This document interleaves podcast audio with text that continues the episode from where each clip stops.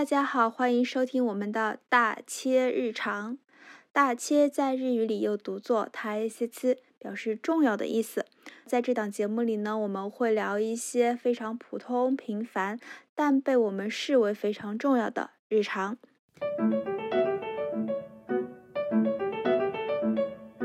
Hello，大家好，我是一心只在等待五一黄金周的张不要。大家好，我是身份证快要过期了的小熊猫，而且我身份证过期了，这不是回回不去吗？我还不知道怎么办呢。你是说不能坐高铁什么的吗？护照应该还能用，买飞机票也可以用护照的，在国内。嗯，OK，好，那说到买飞机票，我们这 我们这一周要聊一个话题。我取了一个刚刚被我们小鸡否定的名字，叫做“当我难过的时候，我会想想二零一九”。我们的小鸡目前还是仍然在隔离中啊。嗯，对，好像疫情也还是没有好起来，生活生活也好起来一点了吗？我们不知道，但是我们可以回望那些 令我们快乐的过往。所以，我们今天一致决定，我们要聊一聊我们的二零一九年，就是在我们的疫情发生之前。我们度过的那些好像上辈子的事情，我经常感觉二零一九年就像是上辈子的事情。嗯，因为二零一九我真的去了好多地方旅行啊，都有点不敢想象，不敢想象我曾经是一个这么爱外出的人，而且都是飞机的长途旅行嘛，真的觉得离自己很久了，就好惨的，就是二零一九年。因为我的重点不是二零一九年，我重点本来应该是二零二零年。对，我知道，因为因为我比你高，我比你早一届毕业嘛，所以等于二零一九年就是我学生时代的最后，我等于是还拥有了非常灿烂的最后的一个 学生时代的一个 ending。但是你好像就是因为你最后一年在学校的时候就已经是疫情了，对不对？二零二零年。对。虽然别人老是说，觉得二十岁、二十多岁的人因为疫情，然后就一直困在家里，就哪也不能去，就很很可怜什么的。其实我觉得学生真的是最可怜的，尤其是大学生，就是先不说影响学习吧，就是各种高中生什么的哈。我觉得就像大学，大学的时间真的是一个最好往外走的一个时期。学生时代这么好的一个时间，然后被疫情困在家里，困在国内。困在自己一个圈子里面，真的是一件非常令人惋惜的事情啊！而且工作了以后，就算有时间去旅游，我觉得可能也会很累。就是你旅游的时候，就不会有那种随心所欲的感觉。虽然你可能有钱了，嗯，但是感觉人没了。我觉得是工作了以后，你做什么都不会再有学生时代的那个心情了。可能就是因为花爸妈的钱比较开心吧。我要在这里说这种虎狼之词啊，还好我我二零一九年可没花我爸妈的钱。你当年有打那么多工吗？没有，我我花的信用卡，所以我才还信用卡。现在 我们小金可能到现在还背负卡债。然后我们今天主要是想回忆一下我们的二零一九，这是在疫情开始的前一年。但是我们并不知道，那是我们最后可以在外面，怎么说，享受我们学生时代可以在外面自由旅行时间的最后一年了。但我真的因为，因为我是二零二零年春天毕业，所以等于我二零一九年就是毕业旅行，我就放在二零一九年，就导致我。Push 自己去了很多的国家，因为我好像内心隐隐知道这是可能是我最后一次这么放纵的旅行了，但是我并没有想到是因为疫情，我只觉得是我工作了，没有那么长的假期了，所以这就导致我非常好的享受了我最后的一个学生时代的暑假。嗯，对。然后来小季，你二零一九年虽然不是你的毕业旅行，但是你过得怎么样？二零一九年，如果讲旅游的地方的话，我好像我只去了两个地方，一个是香港，一个是台湾。因为我本来是在二零，就是二零二零年的那个春假嘛，三月份左右的时候，本来是准备和朋友去韩国还有澳大利亚去看网球来着。对你当时有跟我说，嗯，票都买了。全都退了，酒店也都订了。就在二零一九年年底的时候，我们就说我们要去夏威夷什么东西的，很多东西都开始准备了。之后，二零二零年二月歘一下都没了，所以我的旅游的记忆仅是最后的记忆仅剩在那个台湾和香港上。但是说实话，这两次还是整体上还是给我的感感受还是很好的。但是我还是更想先听听你那边的，因为你你是直接去了那个欧洲和美国，在最哎，你去了多久来着？一个半月吧，加起来。当时也是因为机缘巧合，欧洲是本来就想去的，然后我有另外一个朋友，他是他家人在美国，所以他问我说要不要我跟他一起去美国，然后顺便可以一起去美国自驾，因为他到时候会开车嘛，他就觉得反正。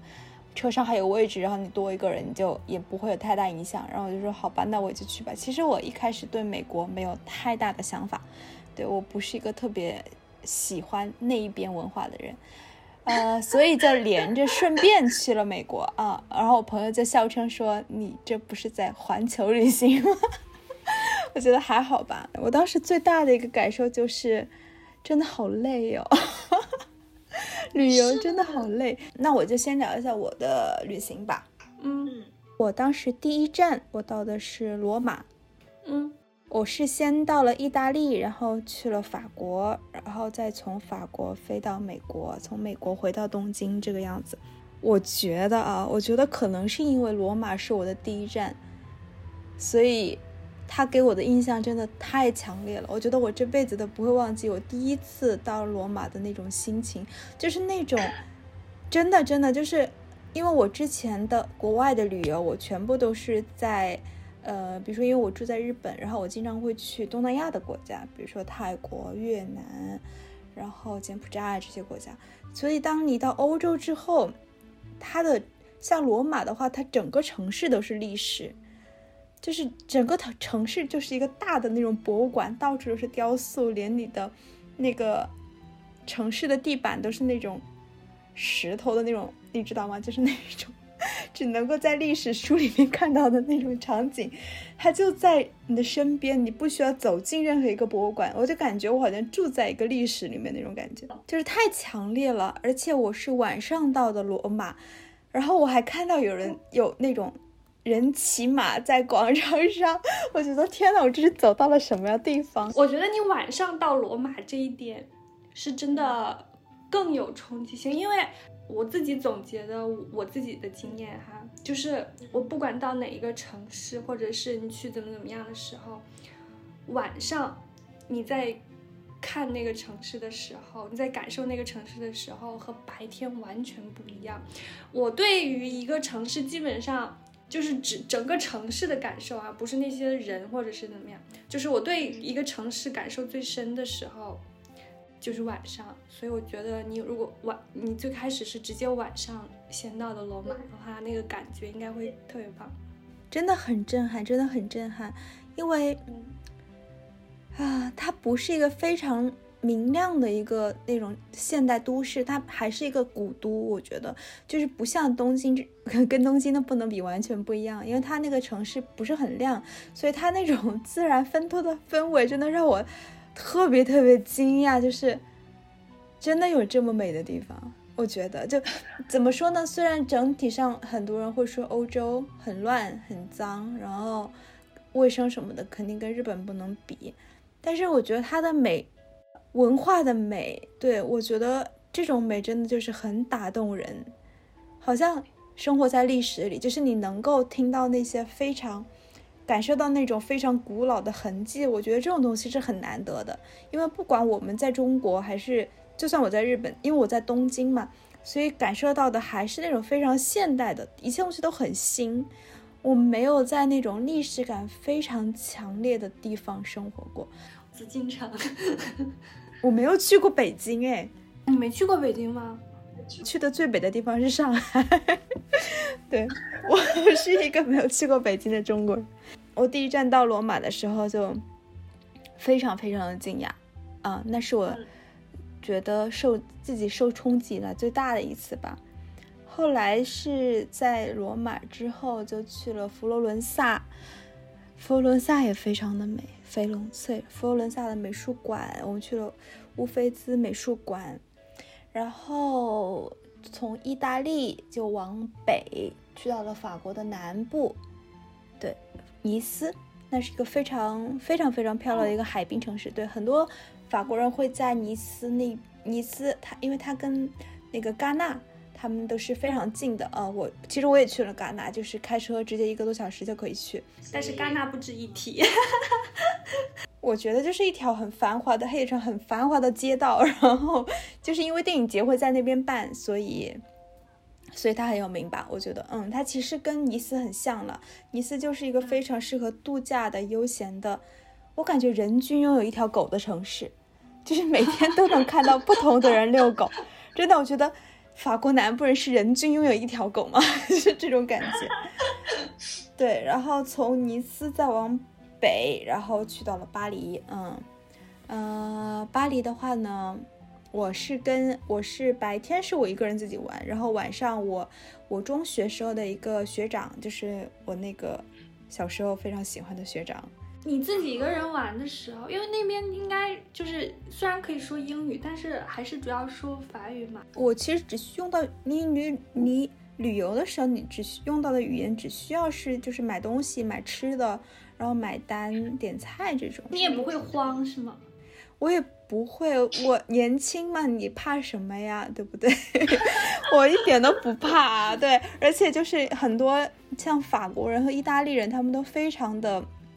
热情嘛，就是不太会有距离感，而且他们看到你一个人旅游，我印象很深的是，我那时候大概每天都要去吃一颗冰淇淋，就是那个意式的那种冰淇淋。然后在法国的一个店里，我也去吃意大利的冰淇淋，然后那个店员，我就说我用我就英文点的单，我说我要这个这个，然后他会跟我说，他就不给我，他不给我那个冰淇淋，我说。我说 why？他说你用法语读出来，他就逼我 push 我去用法语念他的那个冰淇淋的名字，然后 我就随便念，但是然后然后他也很开心，他就帮我，他就给我做了冰淇淋，就是那种小互动会让你觉得很有意思，嗯。嗯，对。然后白天就是我一个人，其实我就是在逛各个美术馆了，真的就是太多太多的美术馆和博物馆了，我都无法想象。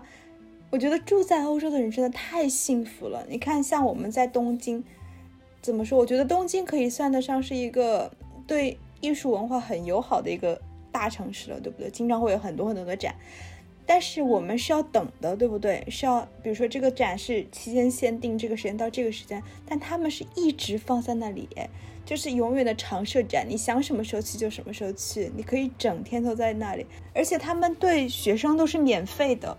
他们对学生都是免，而且是对欧盟区都是免费的。我朋友跟我说，嗯，从他们别的政策上来看，他们不免费也说不过去。很羡慕这种这种文化的氛围。然后上次有一个外国人跟我说，他说他们就是那种被惯养、被文化、被艺术所惯养的人，就是因为太方便的去获得这些知，去获得这些艺术的熏陶了。嗯。你知道吗？我在我在这次旅行完之后，因为我在美国，我在美国也去逛美术馆，我真的看了太多太多的画了。然后我当时心里默默立了一个 flag，我说我这一年内绝对不要再看任何的画展，就任何的画展我都不要再看了，就是看到腻。结果因为疫情，我真的一年没有看过画展。你不要再立这种 flag，人生就是总是会一语成谶，你知道吗？就是不小心就实现了某些东西。我真的很想发财，你知道？嗯，对，刚刚说，我觉得我对欧洲的一个印象那么好，除了这些原因，还呃，真的就是跟朋友有很大的原因。对我觉得我学长带我见到了巴黎非常非常好的那一面，我甚至还去看了两场电影，我们看了两场。日本电影，就，是小金的电影，是非常早的六十年代的片吧。因为学长可以看法语字幕，然后我可以听日日语，所以我们可以一起去看电影。他那个影院非常的小，但是他能够坐坐满大概三分之二的位置吧，你就会有那种啊，这里的人喜欢东西都是跟你一样的这种心情啊，我觉得这种感觉非常好。嗯，就是你能够很容易的找到那些跟你有共同的兴趣爱好、跟你有共鸣的人，就对于这种喜好啊、文化呀，然后欣赏的东西啊，然后对于这种美有共鸣的人，我觉得这是一个非常快乐的事情。嗯啊，后来我就从巴黎去了美国，美国就省略点说吧，就。就就是美国，大家就是能顺便去，可以去看看，就还好。我真的去了美国很多的地方。这么说的话，我是先到了洛杉矶，在洛杉矶休息了一个星期啊，我真的是休息，因为在欧洲太累了，每天都很晒，然后走了很多地方，所以就我是住在 Airbnb，然后我朋友就回家了，然后我们就因为那个洛杉矶他们那边都是那种，嗯。一户一户的嘛，我觉得它不是一个景点的城市，因为就是一个小区，然后有很多大厂，有 Facebook 这种很多大厂在那边，所以就是在那边休息。哦，朋友会开车来接我啊，让我们兜兜风啊。然后，呃，我中间挑了三天，自己一个人去了那个。哦，不对，San Francisco 不是洛杉矶，对吧？San Francisco 是旧金山。哦，对，我们是先住到了旧金山，不好意思，我说错了。然后我一个人抽了三天去了 Los Angeles，然后就是那种观观光的心情嘛。然后我就住到了好莱坞大街。天呐，大家千万不要住在那个地方，太太可怕了。我觉得是太可怕了，因为它很热闹。它就是最中心、最繁华的一条大街，就是星光大道那条路上，然后所有人都是游客，然后都是那种你会看到很多扮演电影角色的人就走在街上，就是看到很多的蜘蛛侠啦、蝙蝠侠啦、超人 啦，就是就是就是万圣节的涩谷，对，就所有人都在 cosplay，你知道吗？然后然后美国给我最大的印象就是大家都看起来好开心。就是那种你不知道他真的开心还是假的开心，美式虚假礼貌这样。然后我觉得我可能是因为在日本生活太长时间了，所以对这种文化环境不是非常的习惯。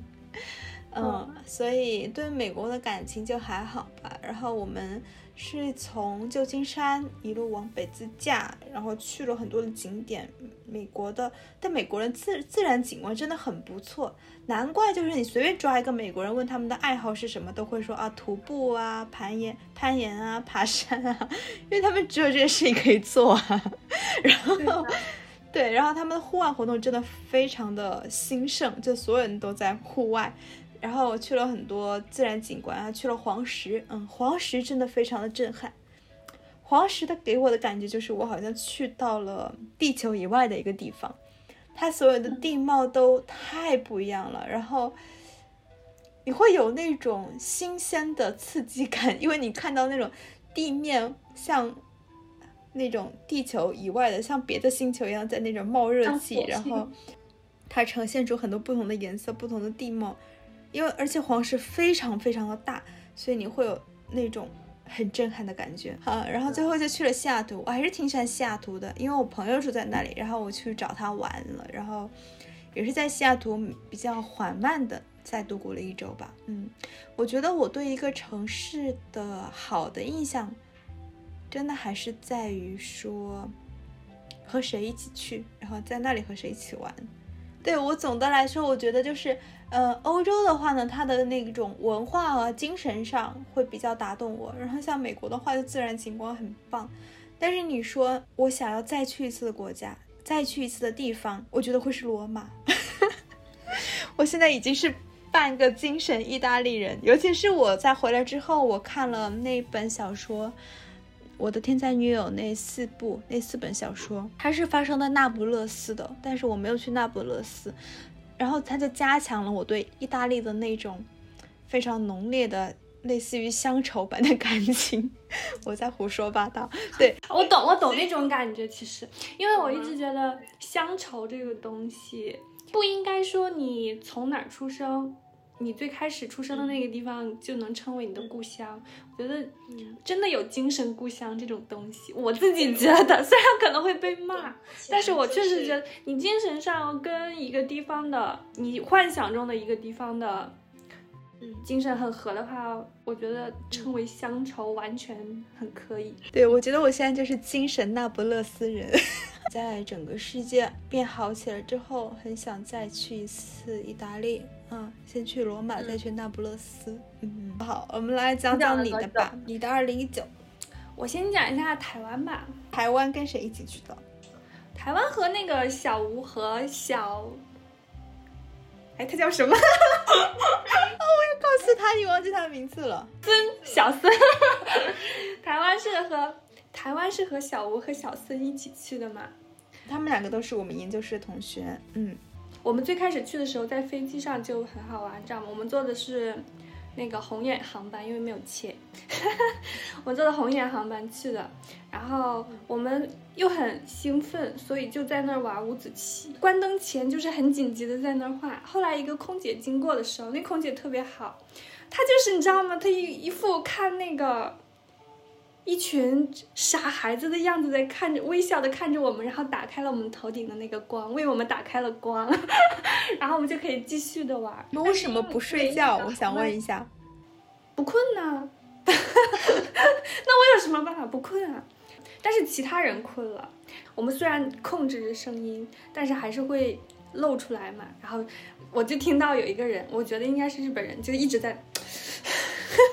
就这种的，日本人就是那种，他既不爽，他让你想又想让你知道，但是他又不能。对对对对对对，特别搞笑。然后我就憋，我们就憋了好久。我们我们应该玩了有一个小时吧。你们玩玩五子棋能玩那么久？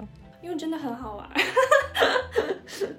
就睡了一小会儿吧，然后就就到了。我我对台湾的印象只有一个，因为我们当时是六月份去的嘛，热，我都喘不上气来的那种热，我就是。特别特别难受，多少度呀？我我不知道，它其实温度好像感觉也没有那么那么高，就是很闷，它那个气压很低很低，就是我是真的喘不上气。你知道我是北方人嘛，我本来对高温，而且我们那个地方春春暖夏凉的，我对于那种高温天气实在是没 办法忍受，所以其实我只要在户室外的话，我都其实都都挺难受的，但是。这暂且不提。你们是到了台湾的哪些地方呀？就是从那个台北到花莲，再到垦丁，就是相当于绕了半圈嘛。然后最后是从高雄，哎，是从哪儿走的我也忘了。就是是这样的，我和他们，其实我是更想待在台北玩，他们想去花莲多看一下那些风景嘛。他们去那个有鲸鱼的地方去，想去看鲸鱼嘛。你就只迷恋大都市。台北也不是什么大都市，说实话，但但是台北的文化气息很强。然后，所以我其实中间是有一天和他们分开了，然后自己在台北玩。我自己在台北玩的这一天是给我印象最深的一天。我太喜欢台湾人了，我觉得台湾人特别的棒，特别的友善，特别的友好。不管我们因为各种原因对他们有多少那个，但是你自己亲身的到过。其实呢，感受过他们的友好之后，我觉得都会就很喜欢他们。就比如，就比如我自己一个人嘛，就是在车站里面，我就在那个地图前面可能站了有一两分钟，就是一直在看嘛。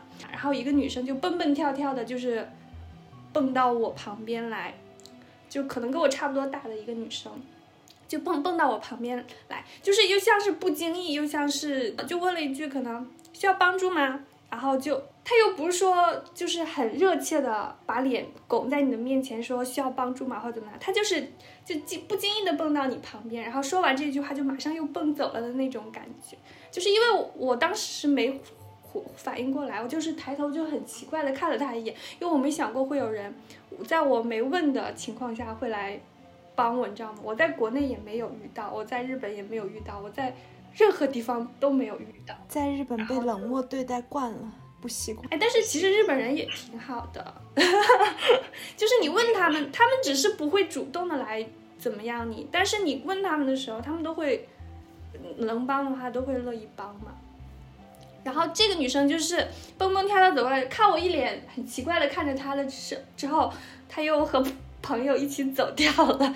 我觉得是我的问题，因为当时我真的是正。这我愣住了，我不知道他在说什么，就是我不知道该怎么反应。但是这个是给给了我很大的一个，怎么说呢？我就觉得，就假如你想象你在地铁站看到一个人在一个站牌前面，就是看了一会儿，你会想着要上前去问他要帮忙吗，或者怎么样？我反正不会，所以我对他这种，他就像是一个。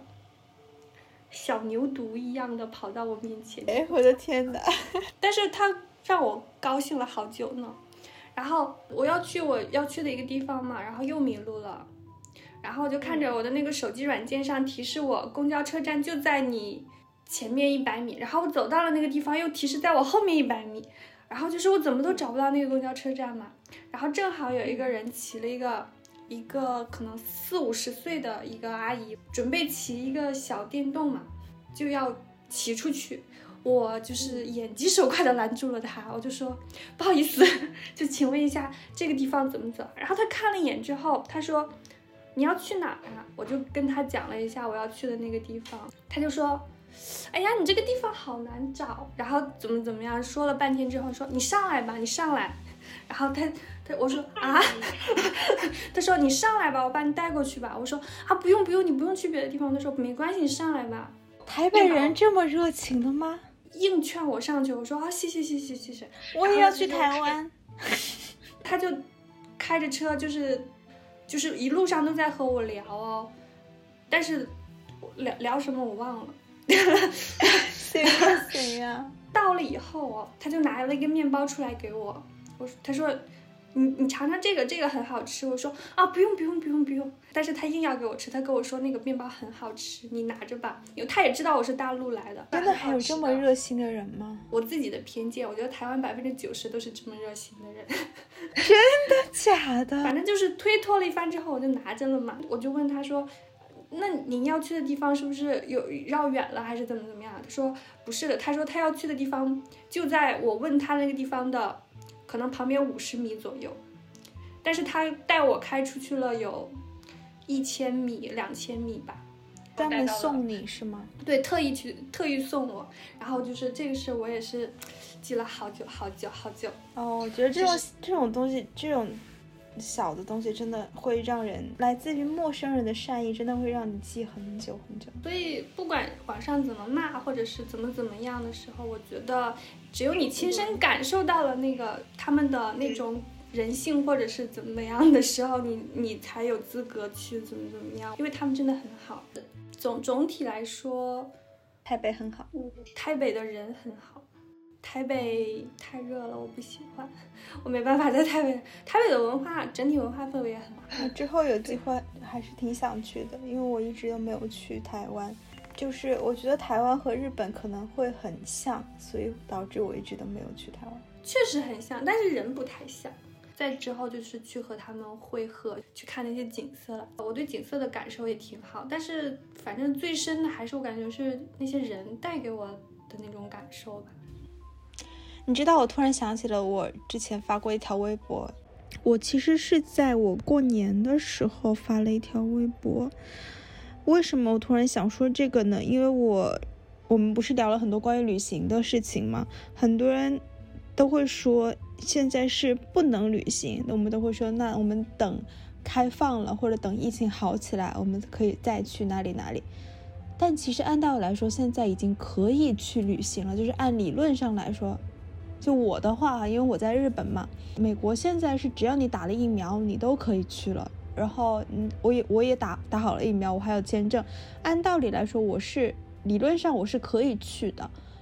然后还有泰国呀什么的，很多国家其实都已经开放了，但是似乎也没有人去提说，那我这一次假期我就要去哪个国家或者去哪里玩。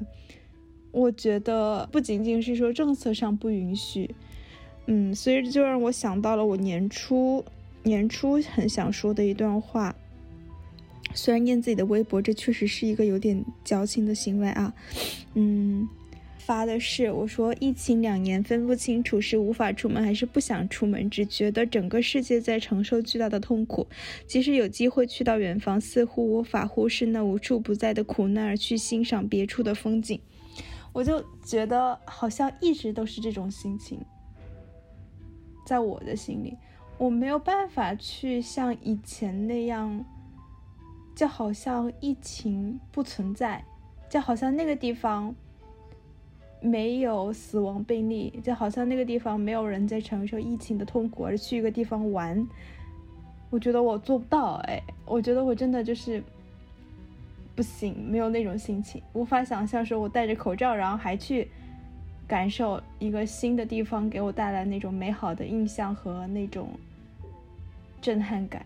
嗯，我觉得这是一个很大的原因，就是为什么现在理论上可以出门，我还是不会想去，不会想再去旅行这件事情。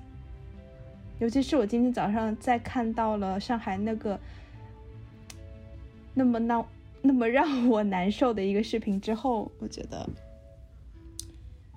整个人类太痛苦了。嗯，我能哎，对不起。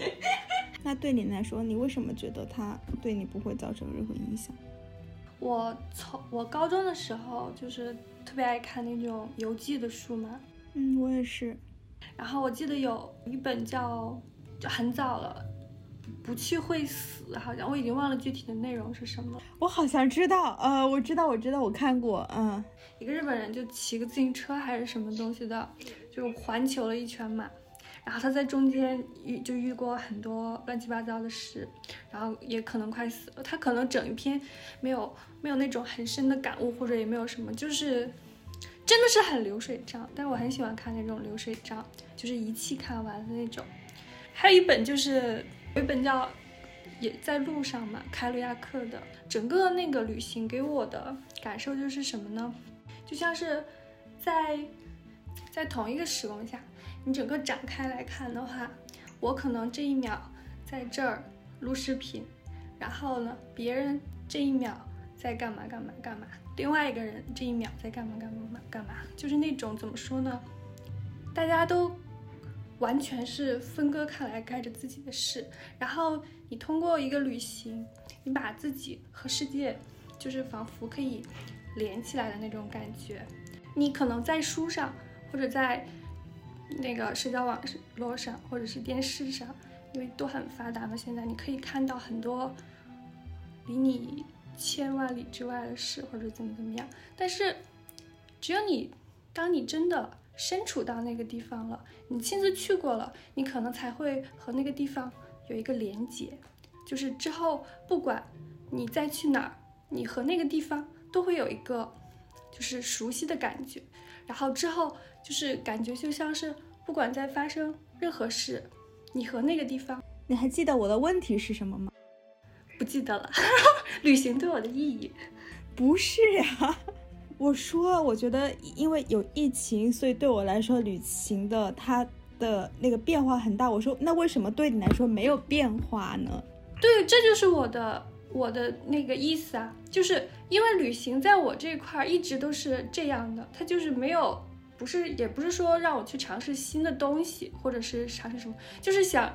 就是一直就是我和世界有一个连接点的感觉，就是我不会因为我去了一个地方，我玩的很开心，我就可能会忘记世界上其他正在遭受的痛苦啊，大家因为疫情的痛苦，也不是啊，就是我到了一个地方，你就去感受那一块的，怎么说呢？不管那个地方是在受苦还是在。在欢乐还是在什么什么样的地方？因为这些事就是每一秒都发生嘛，就是你去，就是去到另外一个地方，就是去感受那一秒发生的一个事情嘛。然后呢，就是感觉你和整个世界有了一个连接嘛。这个世界就是我生活在地球上，就不仅仅是字面上的意思，就是我真的生活在这个地球上，我对于这个地球有一个整个的一个很完整的感觉，就不会有说。可能因为旅行是要去玩儿，因为大家都很沉痛，所以我可能会玩的不好那种，就是不会有这种感觉。旅行对我来讲就像是小狗撒尿一样，标记，对世界进行标记。我到过这儿，它就是我的一部分了，我对它就有负有一部分责任了。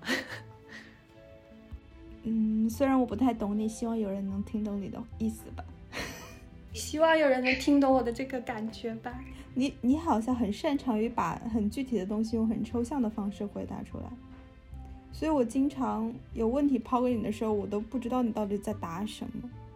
就是，对我有时候说，你知道，我有时候说着说着，我也不知道自己在说什么。对，就会让我觉得这是在回答我的问题吗？这种感觉。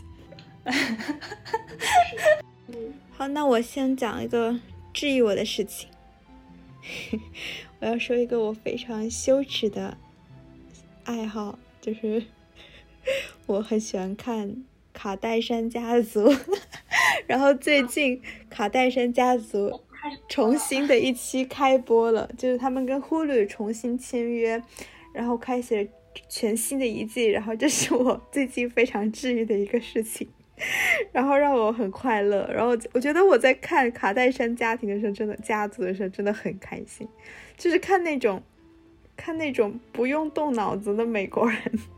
虽然我不太喜欢美国文化，但是我觉得这种这种很肤浅的快乐很直给我，就是不太需要思考的直给的快乐。我再说一次吧，其实我有两件，还有一件很治愈的事情，就是我的。电脑，我最近不小心把它升级了，然后我发现它升了一个很大的级，它就是整个页面都不一样了，让我感觉我好像换了一台新电脑一样。对，我觉得这个感觉很神奇。嗯，这是让我觉得还蛮蛮蛮好的一个两个小事。嗯。残念だったこと。残念だったこと就是我本来。 不是五一开始就是黄金周嘛，我很想很想去露营。我本来都想着我要去露营，然后因为日本有很多的露营地是那种你只需要提着东西去就可以了，就不需要你自己带什么装备啊什么的。嗯，我没有想到说会这么的热门，那些 camp 就那些露营地全部都预约满了，真的就是全部，所以。就没办法去露营，嗯，但是我还是会去 barbecue。哦，对了，我要跟小吴一起去玩这次，因为不能去露营，ちょっと残念だったね。はい、ではどうぞ。就是我今天不是发了那个 story 吗？但是在我发那个 story 之前，已经有几个人来问我还活了吗？就是在日本的，就是那个角田还来问了， 真的假的？按照他那个好奇的性格，就说你还好吗？或者怎么，然后说什么你有足够的食物吗？需要我从日本给你寄一点过去吗？就这种，真的假的？还这么好？对呀，还有另外一个朋友也是，他是他是一个新加坡人，他说就是看了 news 嘛，你的饭还够吗？要要不要我从日本给你邮一些日本拉面过去？就是这种，你会觉得这种问候对你来说是好的关心？我我以前不喜欢这种的，我我对别人也不太做这种，它会变成一种负担，对吧？因为你需要去回应每一个人。对我，包括我，我不太祝人生日快乐。其实我我也不喜欢别人祝我生日快乐，我我一般不告诉别人我什么时候过生日，我就担心。就是要互相记住互相的生日，我我会很难受，因为我记不住。我也是，我以前会觉得这种这种很表面的东西没有必要，其实现在我觉得还好啦。我我现在也会装的像个人一样的，偶尔会问候一下别人。我没有觉得我我社交能力稍微有点提高吗？没有，我有的。ちょっと残念だったことはある。ない。没有是好事，没有是好事 啊！其实我我昨天晚上，哎，就但太矫情了，我觉得。但是我我昨天晚上在听那个歌嘛，然后我把灯都关了，因为我有一个特别喜欢的一个歌手叫平泽进嘛，然后他有一首歌叫《Lutas》还是什么，就是他那首歌，我关了灯之后，前奏响完了之后，他的声音一出来。不夸张，我跟你讲，我哭了。我待会儿就要去听，这么神奇！你要不要把这首歌送给我们的听众？我我我送送送。火箭飞向宇宙的边境，千代子坐在舱内，双眸闪耀。